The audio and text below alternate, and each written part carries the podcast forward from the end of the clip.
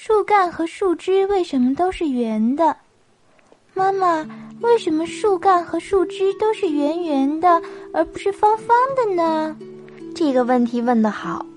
大树啊，总是生活在野地里，外面老刮大风啊。当大风刮来的时候，如果是圆圆的树干和树枝，风就很容易划过去了；要是树干和树枝都是方的，大风就会吹呀吹呀，最后大树很可能会被吹倒的。所以呀，能活到今天的大树，一般都有圆圆的树干和树枝。但是，也许有些小树、小草啊，长着三角形或四方形的树干，你去找找看好不好啊？